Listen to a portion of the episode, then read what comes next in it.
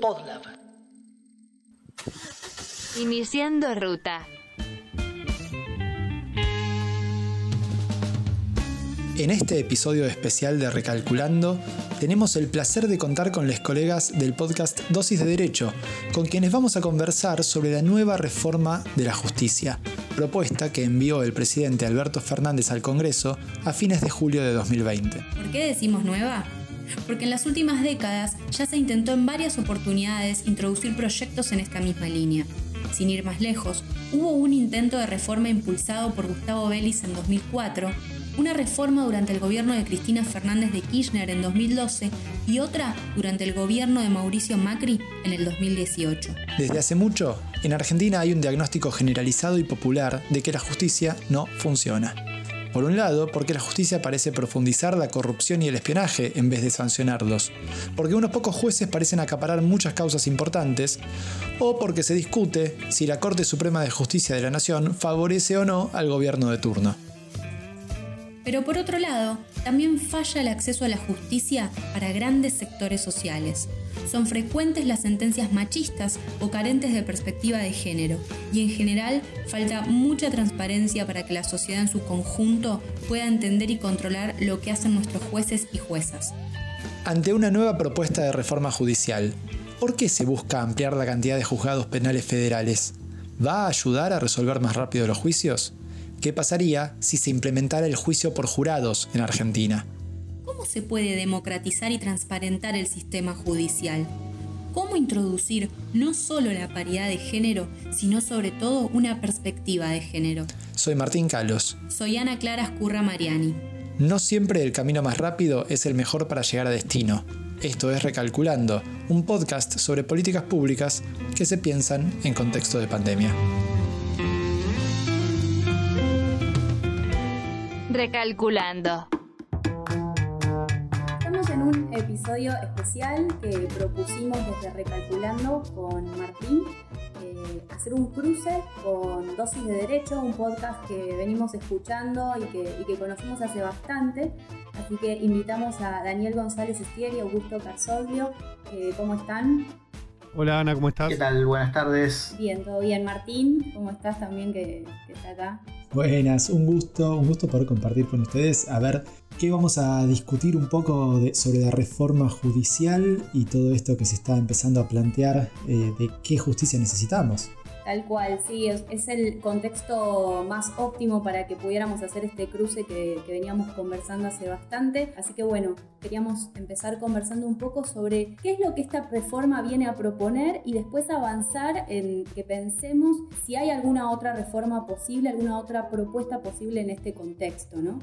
A mí me parece sumamente interesante esto de abordarlo desde las políticas públicas, ¿no? Porque muchas veces pareciera que el Poder Judicial queda por afuera de, las políticas públicas, cuando en definitiva es uno de los poderes del Estado. La verdad que esta iniciativa de Recalculando a mí me parece buenísima y mm, si se quiere a modo de introducción me gustaría dividir la, la, cuestión de la reforma que está dando vueltas en dos partes. Hay un proyecto de ley para reformar el sistema federal, lo que es la primera instancia de las cámaras de apelaciones, eh, o sea, los, primeros jugados ¿no? a nivel de corte, y otro independiente, que no es un proyecto de ley, sino que es un, consejo de asesores que formó la presidencia para emitir un dictamen respecto del funcionamiento de la Corte Suprema de Justicia de la Nación y del Consejo de la Magistratura de la Nación. Entonces, a partir de ahí, por ahí estaría bueno hacer que la charla vaya por estos dos lugares diferentes, marcando bien la diferencia.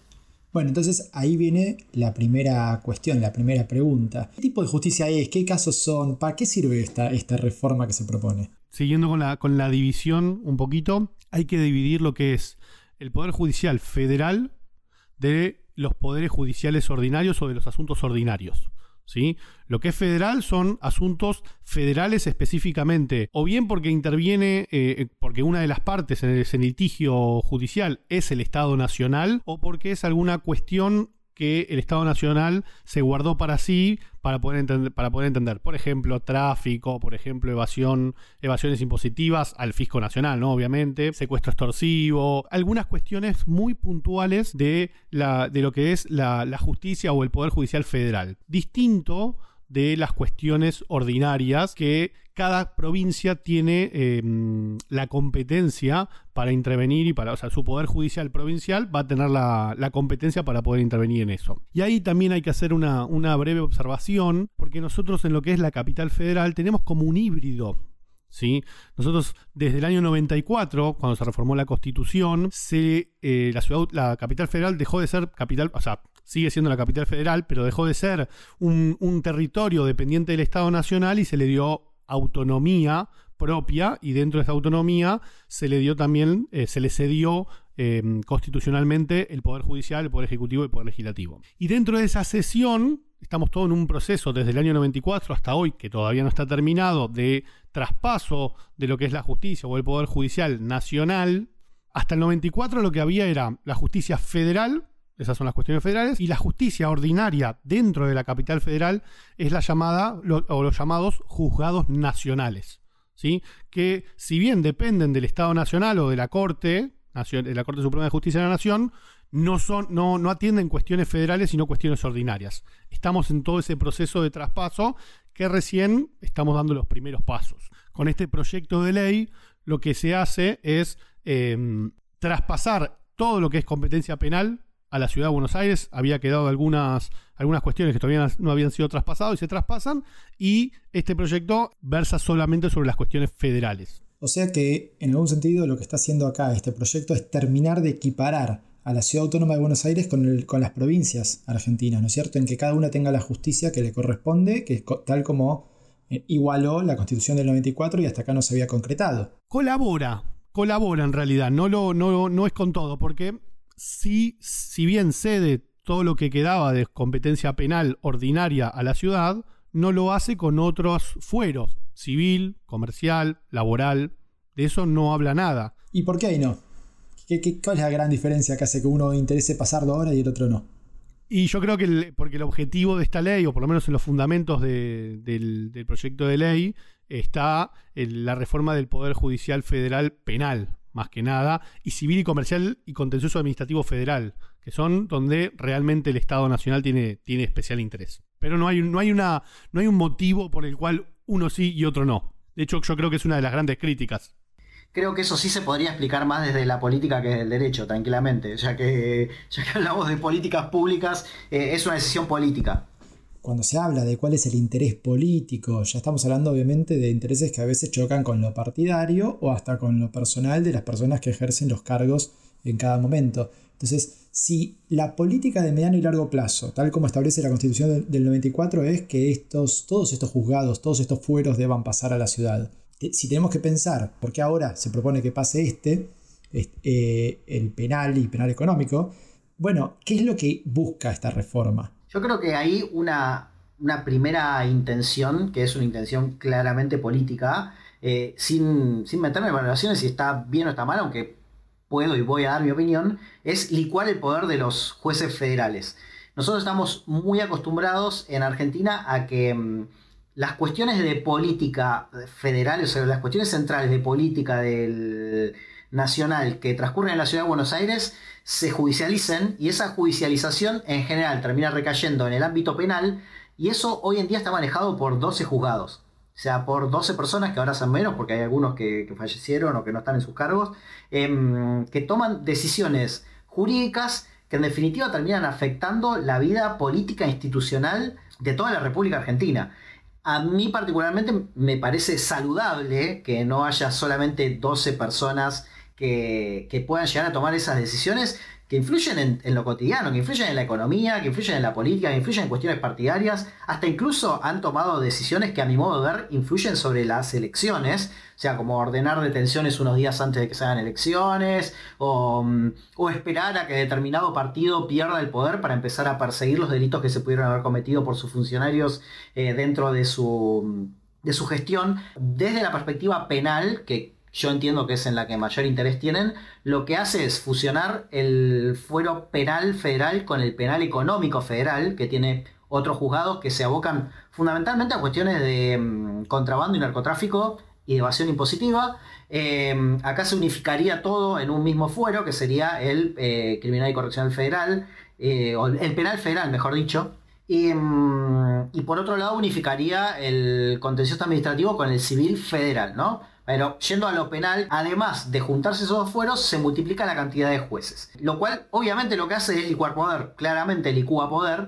Em, pero si, me dejan acá, sí me gustaría dar una opinión. Hay otra forma de licuar poder dentro del sistema federal que es eh, que el sistema que actualmente tiene caracteres inquisitivos, esto significa que el mismo juez que te mete preso es el que investiga, eh, pase a ser acusatorio, o sea que el juez sea un tercero imparcial, que la investigación la hagan la fiscalía y la defensa y que en todo caso después el juez decida con las herramientas que se le aportan. Sobre ese punto también es importantísimo decir que el Código Procesal Penal Federal que establece un sistema acusatorio está vigente desde el año 2015, pero no se aplica se empezó a aplicar en el 2017 en dos provincias, eh, perdón, en el 2018 en dos provincias que son Salta y Jujuy. Supuestamente se iba a empezar a implementar paulatinamente en todas las demás provincias. No se hizo, menos en el sistema de la ciudad, en el sistema federal de la ciudad de Buenos Aires. Y creo que eso lo que haría sería primero actualizar el proceso, que es tremendamente arcaico y, y lento además. Y además poner un poquitito las cosas en su lugar. Entonces, me parece que en este contexto, a mí personalmente, y esta es opinión de Daniel González Estiar, eh, ampliar la cantidad de jueces cuando el objetivo final es que los jueces no tengan que tener tanto trabajo como tienen ahora, porque dejarían de investigar, me parece un contrasentido de la norma. Ahora, si el objetivo es licuar poder, Sí, claramente, con esto se licúa poder y la toma de decisiones va a estar distribuida en vez de entre 12 personas, en vez de 46, lo cual tiene bastante más sentido democrático o republicano, si se quiere, desde ese punto de vista. Sí, y una cosa para, agregar también con lo que decía recién Dani, que también en los fundamentos del proyecto, en los fundamentos que, circularon, precisamente decía esto, que uno de los fundamentos era pasar al sistema acusatorio y implementar o dejar preparado el, el camino para los juicios por jurado. ¿sí? Ni para pasar al sistema acusatorio, ni para hacer juicio por jurado, va a modificar tener más o menos jueces, tener unificado o no unificado el correccional y criminal y el penal económico. Así que ahí me parece que hay como una, pequeña falacia, por lo menos en los fundamentos. Sí, muchas de las críticas que, que se pudieron leer en estos días tenían que ver un poco con la cuestión de los recursos, del oportunismo de hacer una reforma en medio de una emergencia sanitaria pero también una de las críticas que me pareció más cómicas y que un poco refería recién Daniel es la de decir que esta reforma va a traer mayor concentración de poder, no que va a licuar el poder. Es decir, pareciera que tener más jueces concentraría más el poder. Sí estoy de acuerdo con el poco conocimiento que tengo y con lo que he leído para, para que podamos conversar, en que si vamos a apelar a que haya el sistema acusatorio se amplíe o por lo menos empiece a, funcionar a nivel federal, a nivel todas las provincias de Argentina, ¿por qué no proponer que haya más fiscales en vez de mayor cantidad de jueces? Pero entiendo que también hay una decisión política en el sentido de licuar eh, el poder y, supongo que también puede tener que ver con cierta celeridad, ¿no? Para sacar adelante los casos, que es una de las cosas que también Alberto Fernández dijo cuando presentó esta propuesta. Entiendo que a lo que se refieren es si vos hoy vas a eh, duplicar la cantidad de juzgados, vas a tener que hacer concursos para cubrir esos cargos y obviamente el oficialismo de turno que tenga que cubrir esos, cargos va a tener, eh, va a tener como, no sé cómo decirlo de una forma políticamente correcta, pero va a tener más injerencia al momento de la designación. Entonces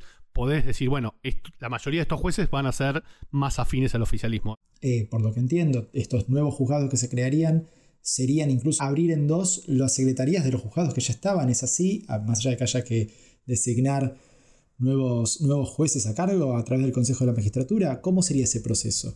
Ahí hay, hay una cuestión que un poco se explica en el por qué es tan reducida la modificación presupuestaria. En realidad, hoy en día los juzgados federales funcionan cada uno con dos secretarías. Entonces, lo que se hace acá es que cada juzgado quede con una secretaría, con lo cual, en la práctica, en realidad no va a haber más empleados o más capacidad operativa, sino que lo que se hace es dividir la planta de cada juzgado y asignarle un juez nuevo a una de esas secretarías. Por eso la modificación presupuestaria es baja, porque solamente lo que, lo que creas es un cargo de juez por cada una de esas estructuras que ya están creadas y están en funcionamiento. Entonces, la crítica del presupuesto es cierto, no es una modificación presupuestaria grande porque lo único que se agrega son jueces. Ahora, creer que porque va a haber más juzgados, va a haber más celeridad, celeridad, perdón, em, tampoco es tan cierto porque en realidad van a trabajar con la misma estructura que tiene ahora el sistema. Y, acá esta es la parte en la, que, en la que me empieza a gustar porque empiezo a entrar en desacuerdo con Augusto. Es lógico que cuando un gobierno es oficialismo, tiene por ahí más injerencia en la designación de jueces, más allá de que los jueces no se designan a dedo y todo un proceso para eso. También es cierto que para que a vos te designen juez necesitas el acuerdo del Senado. Con lo cual, eh, teniendo en cuenta cómo está repartido el poder del Senado, y si bien también es cierto que dentro del Senado hay una proporción mayor hoy en día del oficialismo que de la oposición, eso en general implica acuerdos partidarios. Por eso también se escuchó también en los medios decir, bueno, tal va a poner jueces o va a haber más jueces que va a poner el oficialismo, va a poner la oposición. Es más, estaría recontra bueno que el público en general, no, no abogado, no abogada, sepa cómo es el procedimiento de designación de los jueces, porque es una cuestión muy oscura. Yo creo que hay que sacar la careta del Poder Judicial y sacar ese oscurantismo que hay en torno al Poder Judicial y sacarnos también ese miedo de mencionar la palabra política cuando hablamos del Poder Judicial. Y, por ahí sería una muy buena oportunidad para hacerlo entender justamente cómo funciona esta, esta cuestión de designar jueces y magistrados en general dentro del sistema.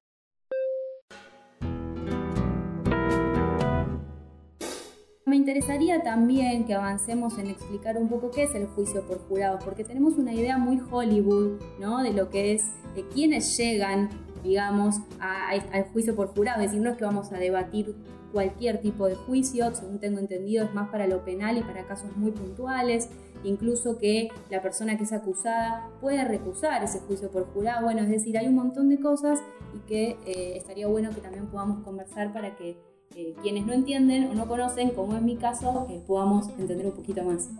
Voy a pasar un chivo acá. Nosotros en Dosis de Derecho, en el podcast, tenemos dos capítulos que hicimos especialmente explicando cómo funciona el sistema de juicios por jurados. Así que si tienen algún interés particular, les recomiendo que lo vayan a escuchar. es cierto, no cualquier caso llegaría a juicio por jurados. En las provincias en donde está implementado, hasta hoy solo está implementado para casos penales y solo para casos penales graves, o sea que tengan una pena muy alta. Por ejemplo, en la provincia de Buenos Aires, que es donde trabajo yo, para poder pedir un juicio por jurados, eh, se te tiene que acusar de un delito que tenga una pena máxima mayor a 15 años, que no son muchos. Eh, robos con arma de fuego, eh, secuestros extorsivos, abusos sexuales y homicidios y alguno que se me está escapando, pero básicamente son esos. Si me preguntan a mí, el ideal sería que todos los casos se puedan resolver por jurados independientemente de la gravedad e incluso los casos no penales creo que debieran resolverse por jurados. Y esto tiene una eh, tiene una explicación no solamente en cuanto a la participación del pueblo en el sistema de justicia, porque para mí la democratiza efectivamente, porque la decisión la toma un sector representante del pueblo, sino además en la agilización de los trámites. ¿Por qué? Porque cuando vos vas a llevar un caso adelante de un jurado, no podés llevar, por decirlo en criollo, cualquier boludez. ¿Está bien? O sea, vos tenés que tener un caso muy firme y tenés que tener verdaderas posibilidades de ganar ese caso para ir a un jurado. Y lo que ocurre en general en los sistemas que tienen previsto juicio por jurados es que favorecen la negociación. Y cuando las partes negocian y no necesitan llegar hasta la instancia de juicio, los procesos son mucho más rápidos. Y además eh, es mucho más transparente porque las partes tienen que poner todas las cartas sobre la mesa. No existe eso de me guardo el testigo estrella para el juicio. Eso por ahí pasa en las películas, pero no se puede hacer en la realidad porque sería eh, jugar sucio. Va en contra de las reglas de la ética y las reglas del juicio por jurado. O sea, justamente para poder decidir si vamos a llevar el caso a juicio, necesitamos saber claramente cuáles son las herramientas que tienen las dos partes. Y por lo general, en un caso, no es que estamos en desacuerdo en todo.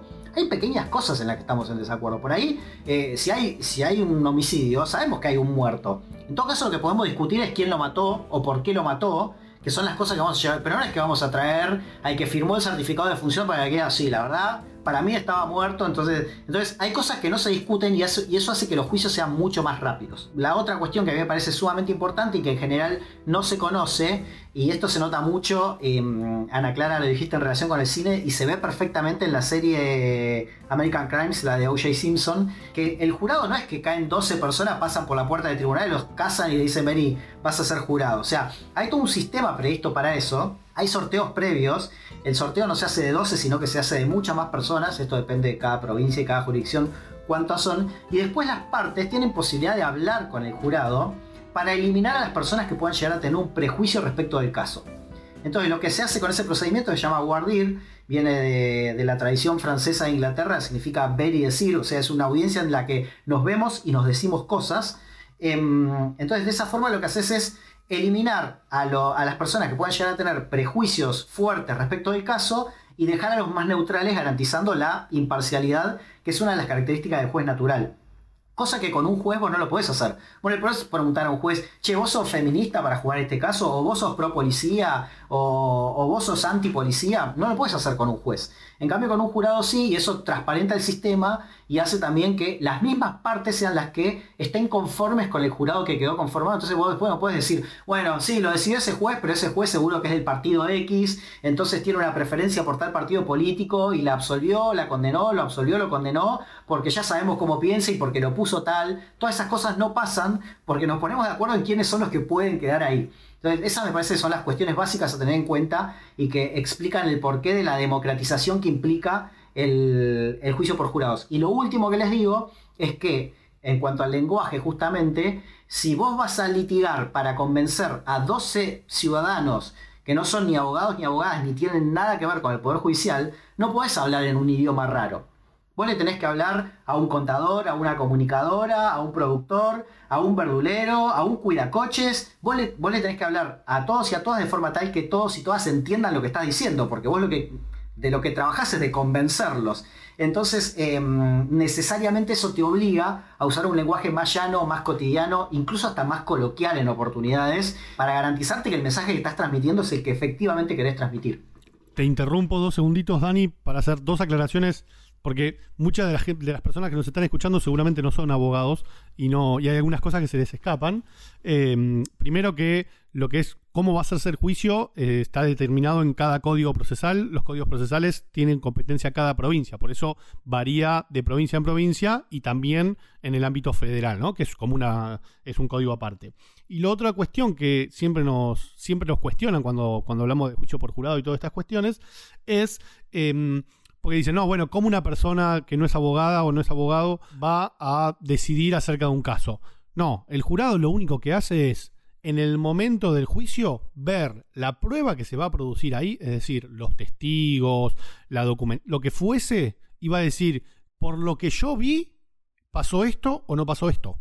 No va a ser una cuestión jurídica. Entonces vos no necesitas ser abogado para poder saber si a la persona que el testigo le crees o no le crees, o si a todos los testigos les crees o no les crees.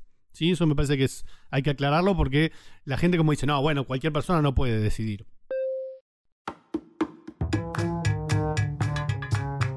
Parece que estaría bueno que en, este último tramo de la conversación podamos hablar un poco de perspectiva de género en el terreno de la justicia. Pareciera que esta reforma, por lo menos por lo que se discute, lo que se dice y lo que, lo que se lee, no está muy eh, metida con esto, siendo que este es un gobierno que asumió creando el Ministerio de Mujeres, Géneros y Diversidades, eh, políticas del cuidado, hablando de trabajo feminizado, etc. Entonces, bueno, ¿qué es lo que pasa al interior de la justicia que parece un ámbito eh, de varones. Primero, para poder entender por qué hay más hombres o por qué no, cómo podemos garantizar eh, la paridad de género o, el, acceso a las mujeres a, los cargos jerárquicos, como decía Martín, hay que ver cómo es el procedimiento para la selección. Y acá también tenemos que dividir lo que son los jueces de la Corte Suprema de Justicia de la Nación, que es otro procedimiento distinto, de los jueces de los tribunales inferiores. Para la, muy brevemente, para la selección de los jueces de los tribunales inferiores, tenemos desde el año también, desde el año 94, el Consejo de la Magistratura de la Nación, que lo que hace es, cuando se genera una vacante, cuando tiene que cubrir un, cargo, llama a un concurso en donde se pueden anotar cualquier persona, rinde un examen escrito que va a tener una puntuación, después tiene una entrevista eh, personal que va a tener una puntuación, y entre el examen, la entrevista y los antecedentes académicos se hace un orden de mérito, y ese orden de mérito eh, los primeros tres, que es la terna, se envían al Poder Ejecutivo, el Poder Ejecutivo elige uno de esos tres, pasa al Congreso o al Senado para que apruebe ese pliego. ¿sí? Em, hasta ahora, por lo menos que yo sepa, no hay en la legislación una, una, obligación de mandar ternas o de mandar los candidatos con paridad de género. No la hay, pero eso tiene, tiene una, una explicación también, si se quiere. Eh, partamos de la base de que estoy totalmente de acuerdo que el, Poder Judicial por ahí es uno de los lugares donde más se nota la, falta de perspectiva de género. Más en tema penal. Em, e, esta semana tuvimos una... Sí, sobre todo en penal, el problema, si se quiere, que hay, es que eh, si vos pones una, una paridad de género en el orden de mérito, estarías, estarías cayendo en la posibilidad de que si, por ejemplo, hubiese tres mujeres que tienen el mayor orden de mérito, o sea que si sumás los antecedentes académicos, el puntaje del examen y el de la entrevista personal, que estén en mejor posición que tres hombres, por, ponerlo al revés, digo, vas a tener que dejar a, a una de esas mujeres afuera para poner a un varón que, que, tenga un orden de mérito por una cuestión de respetar la paridad de género. ¿sí?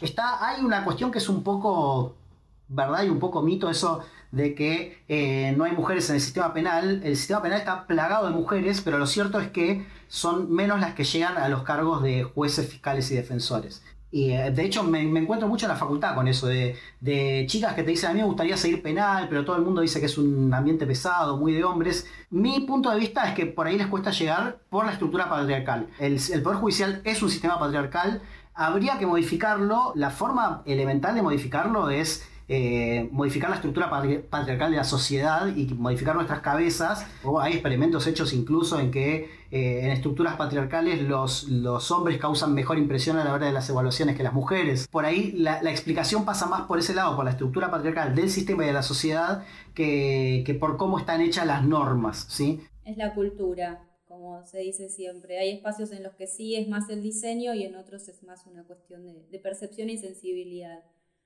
Bueno, estamos llegando al, final de esta conversación. Me gustaría retomar una pregunta con la que iniciamos, ¿no? Em, ¿Qué reforma necesitamos? ¿no? Nosotros en Recalculando siempre cerramos los episodios preguntándonos, bueno, está bien, este es el contexto, esto es lo que tenemos, pero ¿qué reforma necesitamos? Está bien, hay una que se está debatiendo, pero ¿cuál es la que necesitaríamos?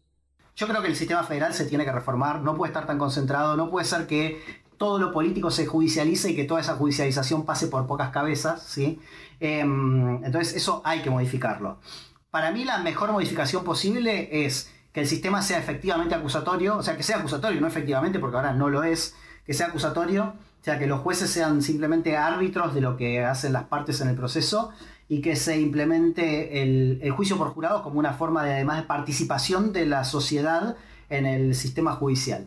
Em, yo creo que tendríamos que apuntar los cañones ahí, en, eh, una reforma. Eh, después tendríamos que discutir cómo y cuánto y cuándo y dónde. Pero me parece que, por lo menos desde la perspectiva penal, las dos reformas que se imponen son em, el acusatorio y el juicio por jurados.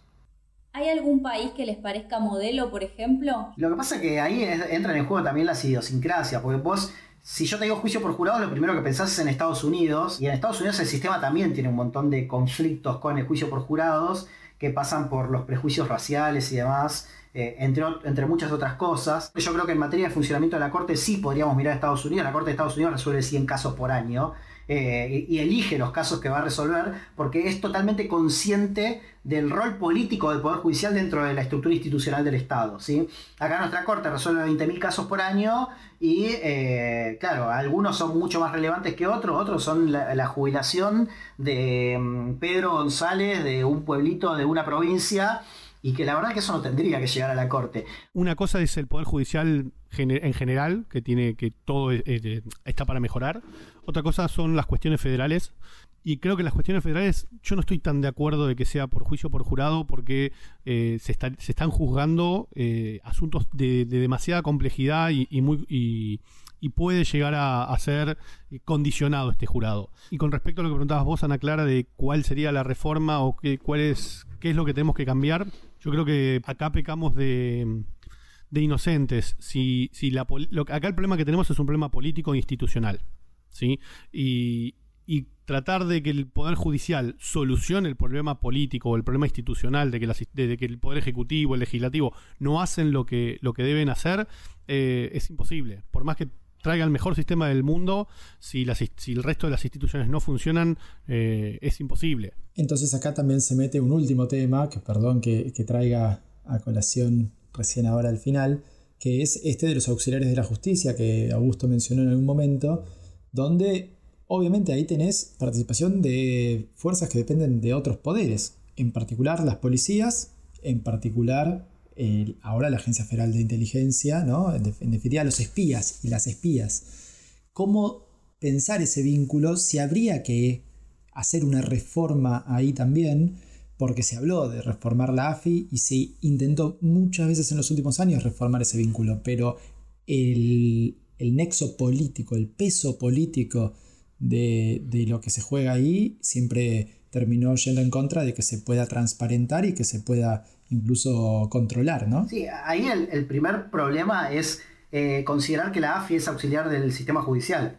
La AFI no está para investigar causas judiciales, está para otras cosas. Eso surge claramente de la ley de inteligencia, que después, eh, a partir de determinadas circunstancias, los jueces hayan aprovechado para utilizar a, la Agencia Federal de Inteligencia para investigar causas eh, mm, penales ordinarias dentro del, sistema judicial, es una cuestión que la ley de inteligencia específicamente prevé que no tiene que pasar. O sea, los auxiliares de investigación del sistema judicial son las policías mm, eh, y eventualmente otras fuerzas de seguridad, prefectura, gendarmería. Eh, la Agencia Federal de Inteligencia no es una agencia de investigación judicial. Em, y, eso, eso es algo que tampoco queda muy claro en general en la sociedad, pero que surge claramente en la ley de inteligencia. También, apoyando lo que dice Dani, la oficina de escuchas está debajo de la cabeza de la Corte depende de la Corte Suprema de Justicia de la Nación, está, dentro del ámbito judicial, que es la oficina que interviene, las, hace las intervenciones telefónicas por orden de los jueces. Como decía Dani, la parte de la AFI es, otra cosa. Y con respecto a lo que decías vos, Martín, de, em, los auxiliares de la justicia, em, yo personalmente creo que sería muy sano eh, sacar em, como auxiliar de la justicia a las fuerzas de seguridad. Yo creo que eh, los auxiliares de la justicia debería ser una fuerza totalmente separada, con otra capacitación, y no es lo mismo la policía que tiene que eh, combatir el, crimen o, tiene que ir a, detener a una persona que el que tiene que hacer un allanamiento, el que tiene que hacer una pericia, son dos cosas distintas y acá lo tenemos todo junto. Sí, tal cual, o sea, sería ideal que quienes debieran investigar, que tendría que ser el Ministerio Público, o sea, las fiscalías, no los juzgados, tengan un, cuerpo de investigadores, ¿sí? que llamémosle policía judicial, eh, investigadores del Ministerio Público, pongámosle el nombre que querramos, pero no está bueno tampoco que se fusione con la policía y eso es otra deuda bastante importante que tiene el sistema judicial argentino consigo mismo. Parecería entonces que la política pública que necesitamos respecto de la justicia tiene que apuntar a democratizarla y a transparentarla y que para eso no, se trata solo de abrir más juzgados, que de hecho, como bien decían ustedes, no amplía tanto la estructura en esta ampliación de juzgados que, propone esta reforma judicial del año 2020, eh, sino más bien a que, lo, como decían recién, que los auxiliares de la justicia sean profesionales capacitados específicamente y abocados específicamente a esa tarea, dependientes de otros actores que no sean solo los jueces, sino los fiscales que puedan ejercer este sistema acusatorio.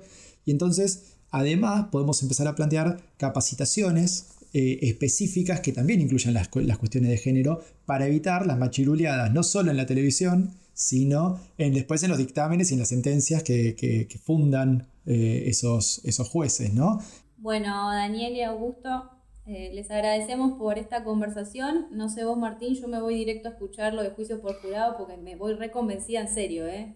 ya quiero participar de, un jurado. Es que en verdad, la, verdad, si a quienes están escuchando y les interesa, escuchen dosis de derecho porque no por nada nos interesó hacer este episodio eh, con ellos, con ellos, en este caso, porque es interesantísimo todo lo que plantean y es muy didáctico y pedagógico para entender de qué se trata nuestra justicia y cómo se hace justicia.